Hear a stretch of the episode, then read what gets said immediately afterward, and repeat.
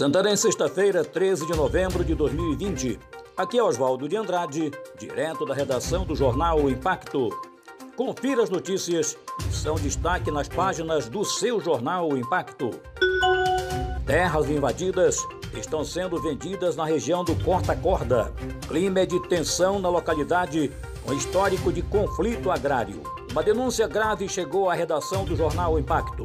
Segundo o denunciante, que não quis se identificar para não sofrer represálias e até colocar sua vida em risco, terras na área denominada Corta Corda, às margens da PA 370, na comunidade Chapadão, estão sendo invadidas para posteriormente serem vendidas de forma ilegal. Exclusivo.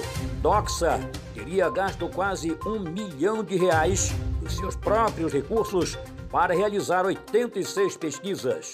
O impacto traz com exclusividade o resultado do levantamento realizado junto ao Sistema Tribunal Superior Eleitoral, que mostra números grandiosos envolvendo a empresa Doxa Arte e Comunicação. No ano de 2020, foram registradas pela Doxa 100 pesquisas eleitorais, das quais 86 teriam sido realizadas com recursos próprios. De acordo com as informações disponibilizadas pela empresa A Justiça Eleitoral, essas pesquisas custaram 694 mil reais.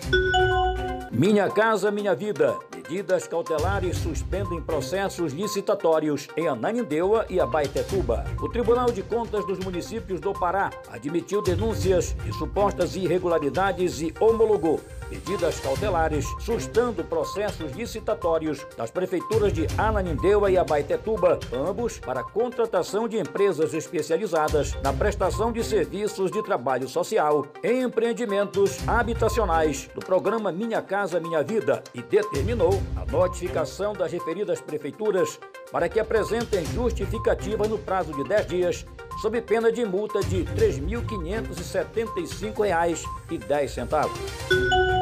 Juiz eleitoral solicita que MP investigue origem dos recursos da Doxa para realizar pesquisas. Em sentença proferida na tarde desta quarta-feira, dia 11, o juiz eleitoral Claitonei Passos confirmou a liminar que impugnou a divulgação de pesquisa eleitoral realizada pela empresa Doxa Arte Comunicação Limitada.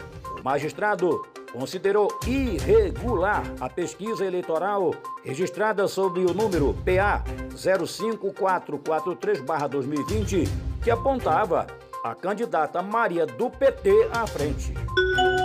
Após ameaças ao Judiciário e ao MP, Polícia Federal deflagra a Operação Boitatá para garantir eleições seguras no Pará. A Polícia Federal deflagrou nesta quarta-feira, dia 11, ação de combate a crime contra a ordem pública no estado do Pará. Batizada de Operação Boitatá, a investigação apura ameaças com viés político contra o Poder Judiciário e o Ministério Público no município de Viseu. Estado autoriza início da construção e pavimentação da rodovia Transuruará. Governador Helder Barbalho assinou na tarde de terça-feira, dia 10, a ordem de serviço para a construção e pavimentação de 38 quilômetros da rodovia Transuruará, na região de integração do Xingu, estratégica para o fomento do agronegócio na região.